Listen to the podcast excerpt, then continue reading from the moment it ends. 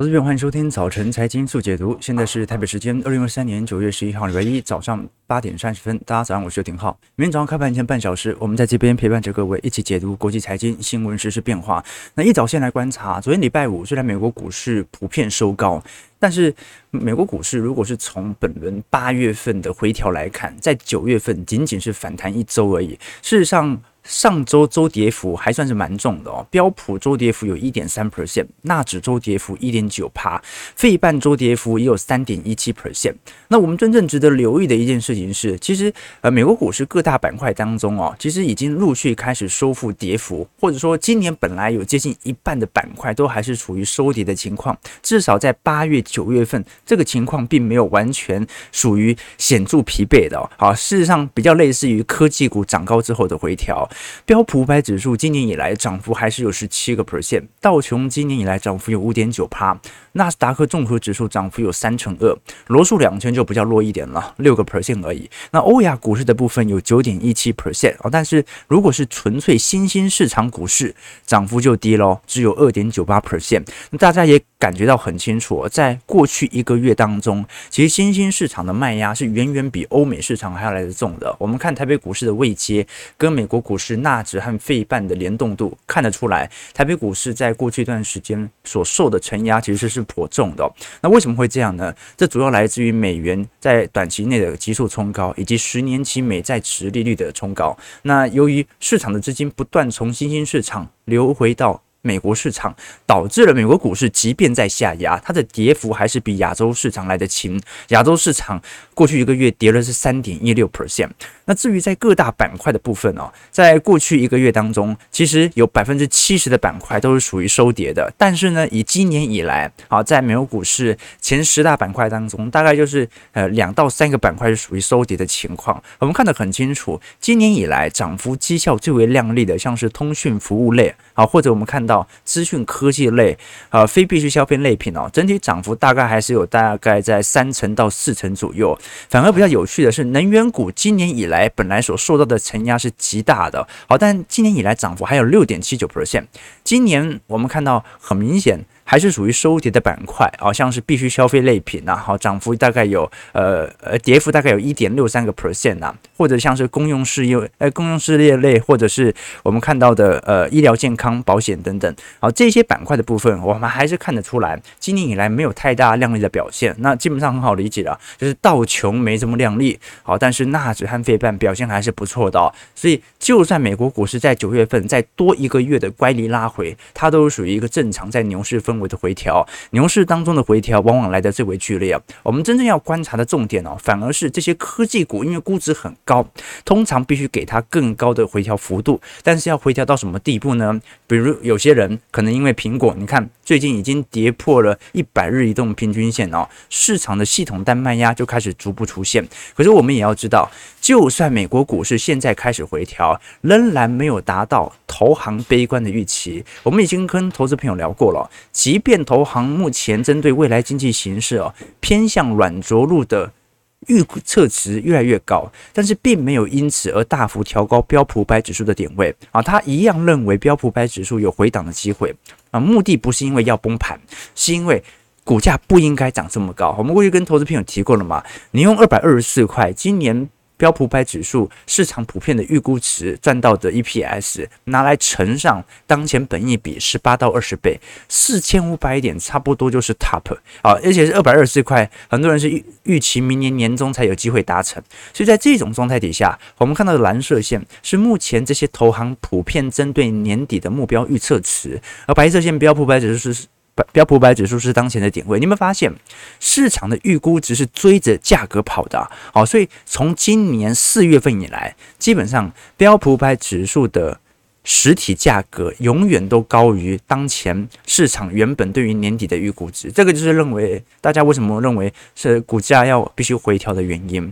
而且哦，就算这一波我们看到辉达啊、苹果、Amazon、微软哦开始做了适度的均值回归，但是英特尔的股价却出现了二零零五年以来最长的连涨记录哦。英特尔大家可能都快忘记这张股票了，但是今年以来涨幅是多少？四成七。今年以来涨幅要接近五成了啦，哦，这个比费城半导体指数今年美国股市四大指数当中最靓丽的指数四十二趴的报酬还要来得高。英特尔的股价也触及了二零二二年七月份以来的最高水平啊，也就是说，呃，现在了，当然。你说要硬要把 Intel 跟 AI 来挂上钩也可以，但我们都很清楚哦，这一波市场上，呃，在炒作 AI 题材的，主要都是以辉达啊这种啊明显 AI 伺服器为首，或者是以软体相关的 Google Google 的 Bard 啊，或者是微软的 OpenAI。那这些都是一个软体股，一个硬体股，都跟 AI 有实质挂钩的。其实你会发现哦，今年以来真正的 AI 股真的不算多。我们讲美股市场啊，就真的就是那几只大型科技股，中小型股普遍不好，是因为大多数人并没有把中小型股跟 AI 挂上钩，所以我们才讲说到目前为止哦，美国股市到底有没有出现极端泡沫？你说个股个别全职股有那种估值过高成分可以理解，那本益比真的推高很多嘛？可是你说中小型股，每个人都都说这是 AI 股嘛？其实并没有发生。好，台北股市也一样。台北股市其实这普遍认为是 AI 股的，好像就只有伺服器组装厂，甚至连晶圆代工，大家对于 AI 的想象空间都不大，因为大家都很清楚嘛。辉达就算财报再好，对于台积电的订单贡献也是有限的。台积电目前最大的客户还是苹果嘛，所以我们要这样讲哦，行情要长久哦，就不能只是卖铲子的人赚钱，淘金的人也得挖到金子。以前。美国在西部拓荒的时候啊，结果结局是什么？结局的是结局是卖铲子的人赚到的钱比较多。啊，淘金的人根本就没赚到钱。那现在辉达很明显，他正在卖铲子嘛，啊，他要做 AI 伺服器吧。但是到底大家能不能从 AI 当中赚取呃乐观的报酬呢？至少我们从中小型股目前来看，市场至少没有很明显的想象空间。这说明你硬要说美国股市现在纯粹全都是 AI 泡沫，这是不可靠的。你顶多说辉达有 AI 泡沫。事实上，最近当然也有这样的一个声浪啦，包括在美国的 Reddit 版啊，也有人在怀疑说这一轮。明显，辉达的营收在二季度都已经翻倍了，但是成本却几乎跟一季度一模一样。啊，而且呢，啊，这个也有很多人在相关的数据当中啊，发现到辉达本身这一波它的最大客户名单，我们讲的 Korea，呃，增加了二季度的收入啊，但是同时它也是辉达的，应该讲辉达也是它的大股东啊。当然啦，这只是一个美国 Ready 版上面的一种阴谋论的衍生，我就不针对这个细节来多做些分析哦。我也很难想象这么大的一间公司有财报作假的可能性。好，所以这姑且不谈啊，姑且不谈，我们讲的是。从股价积极层面是否有显著拉升的空间存在哦？我们观察到辉达到今年为止哦，平均报酬大概还有二百五十个 percent 左右。那你像是 A N D 啦、Google 啦，好，这些股票今年以来涨幅都是双位数字以上。那我们真正观察的是，呃。辉达目前单一股票的估值是不是把整个市场的板块给推高？事实上，我们可以观察到，如果以标普百指数的呃通讯科技类板块，现在平均本益比大概在二十五倍左右。那么，如果是以标普百指数平均本益比大概在十八倍，所以的确科技板块的估值被现在的辉达大幅推高。那纳斯达克一百相对于罗素两千。整体的倍数大概也来到八倍左右，也创下了两千年以来的新高。所以必须承认，就说这些大型科技权值股，它的确给予了非常强烈高的估值。所以如果你看嘛，辉达目前的营收是翻了一倍，也就是说未来它的获利哦，必须要以极高的速度增长，才能够把目前的本益比给拉下来。这个是值得大家来多做一些留意和关注的。可是我们也聊到了，就说。假设啊，辉达本身我们可能给予了过度的展望，甚至辉达给自己的财测都给予了过度展望。你看苹果就学乖了，苹果都不给财测，现在而且随便你去估，好，那大家就不能估得太乐观嘛。那他给了自己这么高的目标值，就意味着他必须要有更高的呃获利能力来进行拉升，把本一笔给拖下去。那现在问题就来了，就说。那假设不看亏达，美国股市还会有泡沫吗？事实上，我过去已经跟投资朋友聊过了。不管辉达有没有在本轮二季度或者三季度表现出极度亮丽的财报表现哦，它都不会改变美国股市的上行趋势。美国股市现在的上行趋势根本就不是单一由 AI 所贡献的。事实上，AI 能够贡献的实体营收，对于这些伺服器厂能力也有限啊，对于台积电也有限啊。真正拖动美国股市现在获利在二季度回到正成长的，是景气循环。不管有没有 AI。本来都在上行了。我举个例子来说，我们过去哦常常会跟大家来追踪美国的实质 GDP 表现哦，把它当成是衡量美国消费市场的变化。那的确，美国的 GDP 在过去几个季度其实都保持在两趴左右的增长，三季度甚至到五个 percent 了。可是我们真实哦要观察实体在投资层面，在公司层面，它的获利水平通常会在观察一项指标是 GDI 啊，GDP 它是衡量一个经济体的总产出，但是 GDI 呢，它是计算经济体能够创造的收入。比如说你的薪资、你的获利、你的税收，所以在停滞性通膨年呐、啊，很容易不小心见到 GDP 还在高涨，但是 GDI 显著下行的阶段。什么意思呢？就是啊，我的市值、我的营收、我赚的钱都变多，可是后来发现物价跑得比我更快，好，所以全部我最后是获利亏损的情况。可是我们观察到 GDI 它的绝对低点。基本上已经见到正在往上跑了哦。事实上，科技股跑得更快，只是说现在被一些原物料概念股或者能源股所拖累，所以我们还是要做一些呃区隔啦。哦，就说呃能不能用辉达一间公司来判定美国未来经济的表现是不能的，我们必须看这个总体的方向。那事实就证明，不管有没有辉达，它都是会往整个景气循环、上行循环来走。为什么？因为极端值已经见到了。事实上，区分感受的风险和真实的风险哦。我们往往要分开。以前跟大家举过的例子，某间航空公司可能发生了空难。这个时候，我们的感谢风险程度能力会变大。那消费者往往会担心，可能飞机会再出事，那产生就机票要退订啊的一些想法。那恰恰相反呢，你会发现，通常在事件发生之后，航空公司就会全面停飞同型号的飞机来进行详细的检查。那这个时候搭飞机反而是比较安全的。我这样讲，因为今天刚好是九一一嘛，对不对？好，那当时在九一一事件以后啊，你看到美国就有大量的。民众，因为美国其实，在各州的通勤，因为美国没高铁嘛，大部分还是以坐飞机啊。当时就是大量的人取消订票啊。那事情的本质其实就在于飞机失事的几率哦，通常是属于独立事件。前一架飞机的失事，并不会影响后一架飞机的失事率，甚至有可能前一架飞机出了问题，或者发生恐怖攻击哦。那这个政府的监管或检查，它往往会更为频繁，所以有时候我们必须把这个独立事件给分开。好，就是说，即便我们看到某些短线上的事件可能已经发生了，但它可以改变长期的景气影响结构吗？景气循环结构吗？难度是有一点高的。提问的投资朋友，好，那我们观察到整个美国股市的概况啊，看起来回调还是有持续的空间存在，但这段时间大家真正观察的重点，你会发现哦。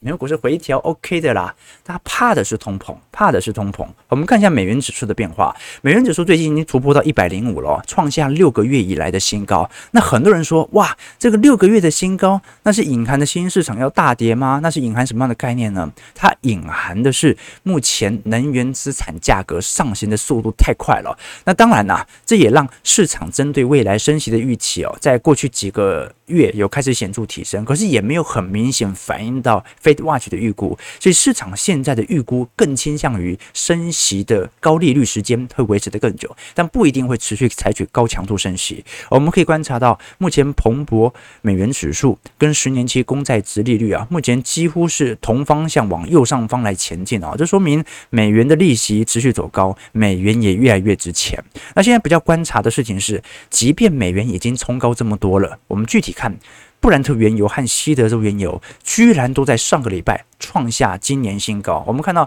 呃，在今年以来，呃，布兰特原油已经冲高到九十块以上了，呃，那西德州原油也冲高到八十七块，呃，八十七点五一块啊，呃，过去一周涨幅大概有二点三到二点四趴，这已经连续几周的持续冲高了。那我们过去跟投资朋友提过，目前原油价格的走高，当然它。不可能是完全意味着需求的全面回归，因为过去市场对于能源资产价格的需求提高的预测值是在中国的复苏，但中国目前复苏是比较缓慢的。目前很明显，能源价格的走高还是来自于国际的减产计划。我们看到目前呃美国的实质原油产出当中哦，即便过去几个季度不断的拉升，但是到目前为止，美国的产量居然还比二零一九年年末来的低哦。俄罗斯的产量曾经在二零二零年。到二零二二年左右开始大幅度的拉开，但是呃二二年以后啊，随着经济下行循环开始发酵，你观察到它的产出也开始有所下滑了。那沙乌地阿拉伯那就很扯了，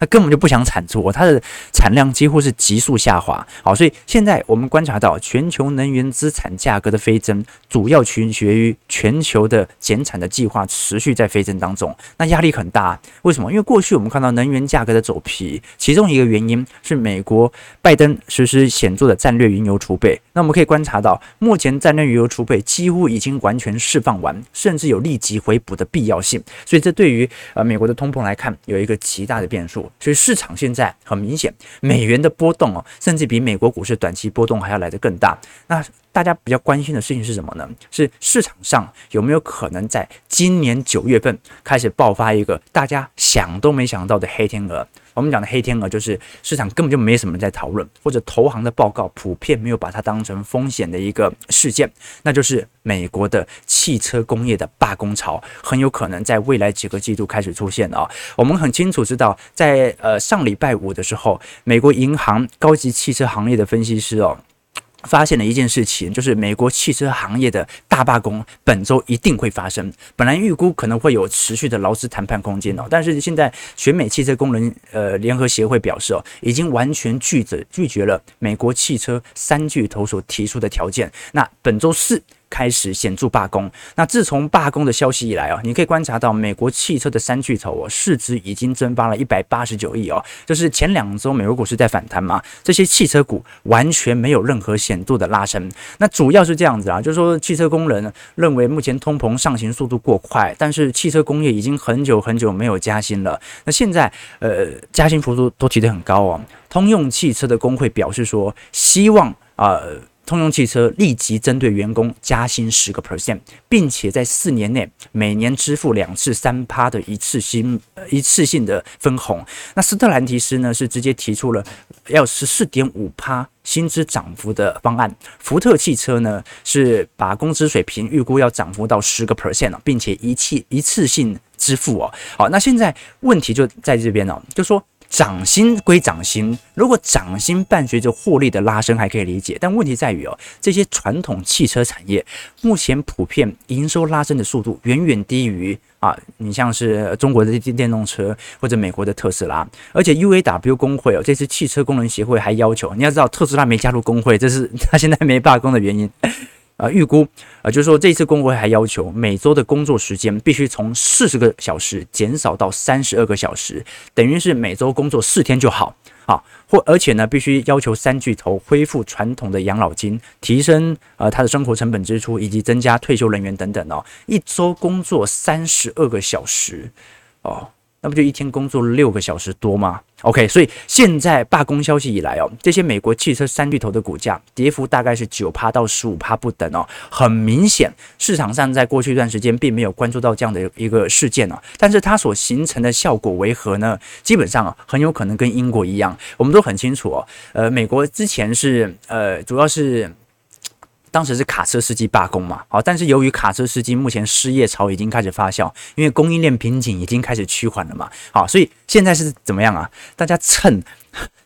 还没有缺工的情，呃，还在缺工的情况底下，能罢就赶快罢啊！包括目前美国的，呃，我记得是好莱坞的编剧业也是在罢工了，好，那。我们如果以前瞻指标来看啊，因为英国它的罢工潮比较早开始涌现了，它从强生时时期就开始罢工了。你看到英国在过去一段时间的工资水平的增速哦，市场现在判定就是目前英国是在所有欧美发达市场当中通膨居高不下的主要原因。英国现在薪资水平增长是多少啊？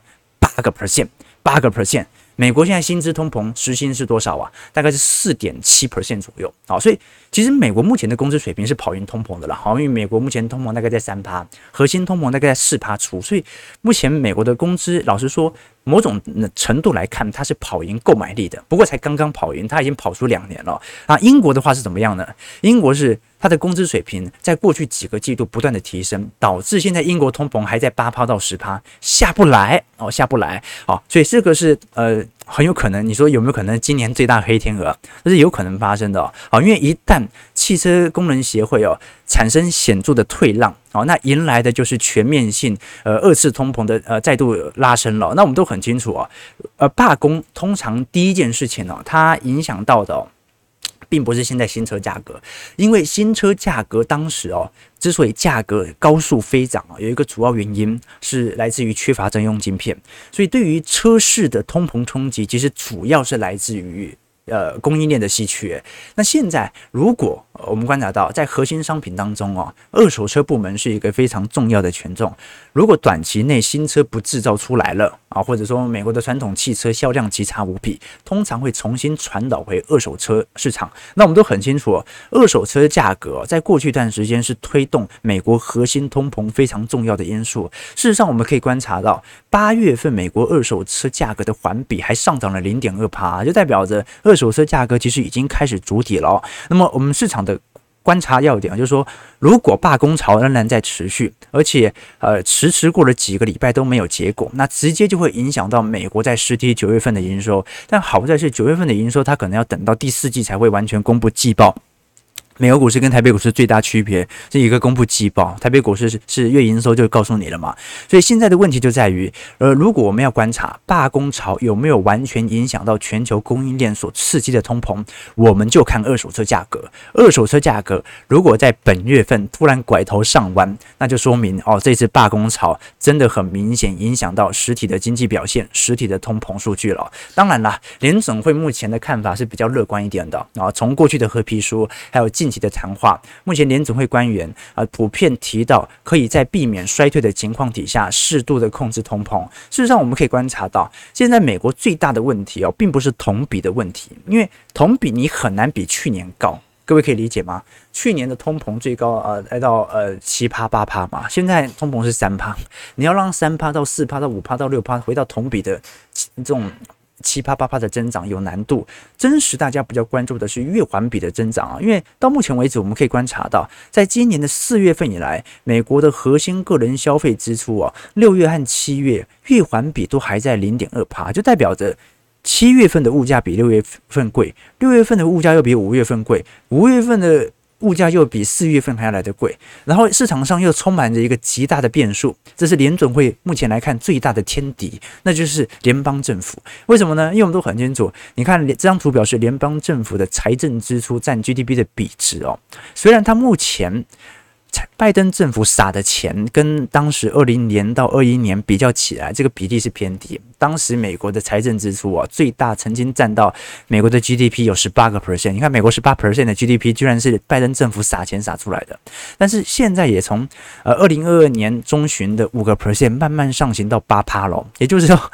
如果拜登政府随时在总统大选之前突然丢出一个财政支出相关政策的话，那压力就会极大无比啊！所以这个是比较大的变数。但是呢，市场又认为，尤其联总会的看法是，目前随着获利的转好，咬咬牙，基本上经济衰退发生的可能性正在缩小当中。事实上，市场的心理情绪也有这种感觉啊，就是说，市场现在就不是很担心衰退的问题，大家就担心那个通膨会不会再起来的问题。通膨再起来，对于经济也是一种伤害，因为它会侵蚀市场的获利能力嘛。那我们可以观察到，去年百分之九十八的投资人呢，认为可能会进入衰退。但到目前为止，只剩下二十二趴，市场认为会软着陆的几率，其实是在适度的提高的。那现在，呃，不管是市场还是联总会的想法，就越来越偏向于我们前几个月给大家的定调，就是当获利衰退已经度过的时候，你咬咬牙，你用力的尽量能够撑过这个消费性的衰退，一度过，马上就可以采取预防性降息。那希望到时候通膨不要起来，但是问题就在于。这个时候，能源价格自己先跑起来了，要不然按照目前的消费状态，其实大家也感觉到啊，是有慢慢慢慢下行的感觉，对吧？不管是信用卡违约率的升高啦，啊，市场民间消费超额出去意愿的滑落，都看得出来，消费正在慢慢退却。所以，呃，我过去跟投资朋友分享过嘛，股价当然是优先反映获利嘛，那获利的最低点已经度过了，公司已经优先转好了，那目前就看消费衰退会到什么样的地步哦。那连总的态度很简单嘛，咬咬牙。撑过最后一段的时间，然后就软着陆了啊！但是这真的会这样子吗？这就很难说了。我们就要看一下到时候的实体消费数据，到底联准会在二零二四年是预防性降息，还是必须要紧急大规模降息呢？啊，咬咬牙，可能就过去了。我还记得，呃，前阵子我跟我两个叔叔在聊天，我两个叔叔做那个冷气压缩机的，然后他们常常要在建筑工地跑嘛。好几个工人啊，层层很很可能会为了要那种老大楼要重新翻新呐、不管是呃装电梯的管线或者装排水道的管线呐、啊，就会遇到一种很棘手的状况，就是通常啦，你要穿电线，对不对哦？然后有时候那管子非常小啊，那可能只有这个一公分吧，一两公分的管子啊，但是长有好几十公尺，甚至到好几百公尺都有哦。那呃，过去要换电线的直接的方式就是你把旧电线绑新电线嘛，然后拉拉拉拉拉，你就把新电线给放进去哦。那问题来了，有一些白痴，就是他在换电线的时候不小心把旧电线已经给抽掉了，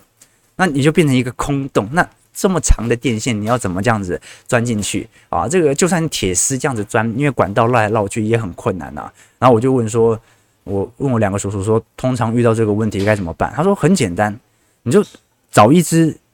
老鼠，一只公老鼠，再找一只母老鼠，然后呢，你把电线哦拴在公老鼠身上，你就把母老鼠呢放在电线管道的另外一端啊，因为公老鼠会发情嘛，这个时候你就使劲一捏母老鼠，母老鼠就叽叽叽叽这样叫啊发情，然后那个公老鼠咻一声咻就过去了啊，就马上就把电线穿过去了啊，所以 他跟我讲的啦。这个美国的消费衰退到底是不是如现在联总会所讲的，就这样咻一下，消费衰退就这样过去了呢？这个是值得大家来多做一些留意的。但至少我们已经一只脚啦，从公司获利层面来看，辉达的财报啊，美国股市前五大科技股的财报已经看得出来，它一只脚已经踩过去了。那后面那只脚能不能跟着过去呢？好，那就要等到我们九月二十二号礼拜五晚上八点钟。财经号角第四季的听友会了哈，每个季季度我们都会针对当前行情来做一些推演，也会针对过去一个季度的季资产操作和行情来做一些判断和检讨。我们直播主要是分享一些市场动态了，但大部分我个人的实质观点和具体操作都会在我们的会员系统和听友会当中来跟大家分享。短期波动永远都会变来变去，但长期一定会依循着某些规律。我们在听友会当中就是跟投资朋友去寻找这样的规律。如果大家有兴趣，好，除了我们的听友会可以参考。看看看以外，也可以在我们的财经号角会员系统里头，除了有未来一整年的听友会收听权限以外，也会有一些宏观专业报告、专题影片、基础小白系列课程，以及我个人资产部位日志的操作。好，那刚才有聊到说，为什么市场上会有这种预估？就是本来的构想是，哦，好了，那经济没那么差，那保持在高利率一阵子，然后明年啊就可以开始采取预防性降息，帮助整个银行业走过这个低谷呢？为什么？因为我们都很清楚。市场害怕的并不是消费的退却，市场真实害怕的是消费退却之后所引申的金融风险，这个是市场比较关注的。大家高通膨，你少花费一点点啊，或者说景气不好，花费的少一点点，劳动力市场现在又这么健康，那有什么关系呢？照来讲，整个低点，大家。熬过整个景气低点，一下就过去了。但大家真正关注的，其实并不是关于消费退却这件事情，而是消费退却以后导致的信用卡利率的攀高。事实上，我们可以观察到哦，呃，美银这一次特别警告说，利率长时间保持高位哦，会对于实体的风险资产有显著的伤害。为什么？因为它很快就会传导回企业的利润预期有显著下行的迹象啊。怎么说呢？我们可以观察到，最近联总会最新所公布的美国家庭净资产 Q2 哦，老实说已经飙升到了一百五十四兆美元，创下了历史新高。但是同时债务层面也创下了历史新高。现在国内未偿还的呃非金融债务幅度啊是七十一点二兆，同比增长了六点三 percent。它增长速度比美国资产价格呃应该讲净资产的增长速度还要来得快哦。美国现在是呃在今年二季度是增长五点五兆了。所以就等于是美国今年大家的资产随着景气的转好啊，或者说随着公司获利的转好啊，今年增长幅度大概是三个 percent 左右，但是债务增长的幅度是六个 percent，也就代表债务增长的速度比资产增长的速度还要来得快。而且呢，我们也不能因此而推论大家都是统一增长，很多人可能负债一堆，但有钱人的资产正在增长，这也是一种逻辑。所以目前市场上比较关心的是，呃。我虽然可以理解说景气获利正在转好，但是真的有人花钱没办法花费，所以在过去两个月真的做了很多信用卡消费，而这个信用卡的违约传导效果正在发酵当中，这个是值得大家来多做一些观察要点的。好，那我们最后来跟投资朋友梳理一下本周我们会关注的几个事项啊，我们现在主要是针对上个礼拜五所公布的几个数据来做一些留意啦。本周我们会关注的几大事项，第一个就是礼拜三。I 十五要推出了啊！这一次 i 十五号称是啊过去一段时间遭受最多阻碍的一次发表会，为什么呢？因为前一周啊，中国官方啊又释出相关针对国企或者相关中央机构使用 iPhone 的权利，好，所以啊会不会引起这个 iPhone 十五在中国市场销量的下滑？那第二点啊，华为呃叫六零 Pro 啊 Mate。这一次的推出采用的是中芯七纳米的工艺啊，虽然我们都很清楚，你看最新的拆解已经显示嘛，它的散热的面板哦，几乎是一整个手机啊的空间全部都是散热空间，这说明它的效能肯定不好。但是毕竟七纳米已经逐步达成，会不会压缩到苹果阵营的获利空间？值得大家来留意哦。那这一次 iPhone 当然是还是重点啦，呃，比较要观察的是，因为 iPhone 系列全机种会舍弃过去的 Lighting，这次是全部改用 USB Type C 的，好，但呃，这个是后续呃电子零组件供应链的变化。我们比较关注的是 iPhone 本轮的获利增长幅度会有多高？毕竟我们都很清楚，按照现在全球智慧型手机的出货量哦，呃，大概今年上半年出货大概是五点六亿只。那如果是以上半年来比较，年减率已经高达一成三了。你会发现哦，过去几年全球智慧型手机的出货量啊，一七年、一八年哦，大概都是啊十五亿只左右哦。好，但到这几年，你有没有发现这个越卖越少啊？而且越卖越少情况底下，苹果的市占率还越来越大，你就知道苹果这几年卖多好了。好，但是呢，我们必须要尊重一下景气，有没有可能景气大坏的情况底下，苹果卖大好呢？难度有一点高，所以这个是我们到时候会来关注的方向哦。那另外一方面呢，呃，虽然 iPhone。可能卖的不会太好，但它一定也比啊、呃、其他陆系品牌或者甚至比三星还要表现来的亮丽哦。我们都很清楚，三星过去就有点像比亚迪，机款一堆，车款一堆，但是呢，它的单价不像苹果这么高，所以导致它的实体获利表现仍然远远落后于苹果。那如果现在连苹果 iPhone 的出货量都已经超过超越了三星，那是不是就显示呃可能有？呃，这个苹果就算如此，它可能遭受到的冲击都不如其他手机品牌商之大啊，这个是值得大家观察的要件。好，所以礼拜三啊，苹果的新机发表会，我们也会来追踪一下。那第二件事情是美国八月份的 CPI 啊，这一次就有点紧张了哈，因为八月份很明显嘛，这个原油期货价格涨很凶哦，现货价格也涨很凶哦。好，那么 PPI 呃 CPI 公布的隔天就是 PPI 了，好，所以这个是市场关注的要点。就 CPI 它毕竟算是一个落后指标，但是 PPI 如果生产者物价指数都开始见底上弯，压力就有点大了。这是预估七月份的 CPI 大概是呃同比年增幅大概是三点二趴，应该会适度回升了，好，但是你不要太离谱就好。那八月份的话，呃。不要，应该讲七月份，三点二已经公布了嘛，八月份会适度的调升，可能三点四到三点五 percent 哦。不过啊，如果你给它拉到快接近四趴。好，那压力就有点大了。好，那但是呢，如果核心通膨还在下滑，那就还好啊。那另外一个就是 PPI，PPI 的预估值就真的有点紧张了，因为你无法想象到底目前生产者有没有开始提前备货。如果提前备货，加上原物料价格的上涨，压力就很大了。OK，提供的投资朋友啊、多做一些观察和留意哦。那最后一点就是在本周欧洲央行 ECB 的呃利率决策会议哦，欧洲央行从去年通膨的十二趴，现在大概。下滑到五个 percent 哦，但是还远远没有让央行可以完全放心的程度，因为目前来看，像像是食品价格和能源价格哦，老实说，目前来看没有任何显著的降温，而且整个欧洲战事，老实说还是还明蛮明显白热化的阶段哦，所以这个时候我们到时候再来观察一下。那最后就是中美的经济数据哦，还有一些美中局势哦，啊，本周中国政府哦，因为呃，在过去几周已经采取高强度的经济政策哦。本周五，中国政府会公布工业生产和零售销售，会备受市场关注，因为人民币已经破七点三了嘛。然后现在美中之间又有一些呃，这个华为新机或者 iPhone 所引起的一些纠纷，那我们要看一下到时候的数据为何。好，台北股市最后几分，呃，已经九点零五分了。我们看一下台北股市开盘的表现，来跟大家一起看盘好了。事实上，外资上个礼拜的操作幅度也不是很明显了，就小卖啊，小卖啊，每天卖个几十亿，最大卖到一百亿。呃，我的看法是，外资目前的做法，老实说，没有一个太明显的方向了。这个是我的想法，就是说外资操作到现在哦。很明显就是针对美元系统单的回流来适度的进行新市场的卖出，所以你看到不只是美国股市在呃明显回跌嘛，这个亚洲股市跌幅更凶。好，台北股市的部分目前开盘平盘了，好，说平盘，收在一万六千五百七十二点，今天预估量呢也很低了，那我们就让九月份就这样自然。乖离回档吧，虽然小台目前还是在一个偏多格局，但因为现在量不大，所以真的没有太多的参考意义和接近指标。好，我们看一下投资朋友的几个提问，来跟大家做一些交流。因为礼拜六日新闻量比较多了，我们礼拜一大部分只能把新闻做一些梳理。OK，对，这个我也是担心电哦。你说七纳米工艺应该是 i ten 开始的啊，七纳米工艺是大概 i ten 开始，对，所以它大概落后也苹果。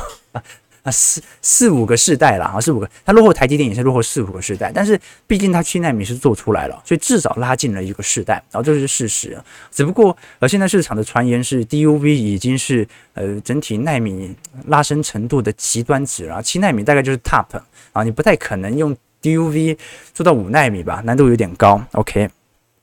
对对对啊，对对，OK。OK，突突如其来的开，那不算开车，我是想咻一下就过去了。好，所以经济到底会不会咻一下就过去了呢？我们再过过几天跟大家来追踪一下，在听友会当中，我对于美国当前经济的一些想法了。就零七分，如果喜欢我们节目，就帮我们订阅、按赞、加分享。好，我们就明天早上八点半早晨财经速解读再相见。祝各位投资朋友开盘顺利，操盘愉快。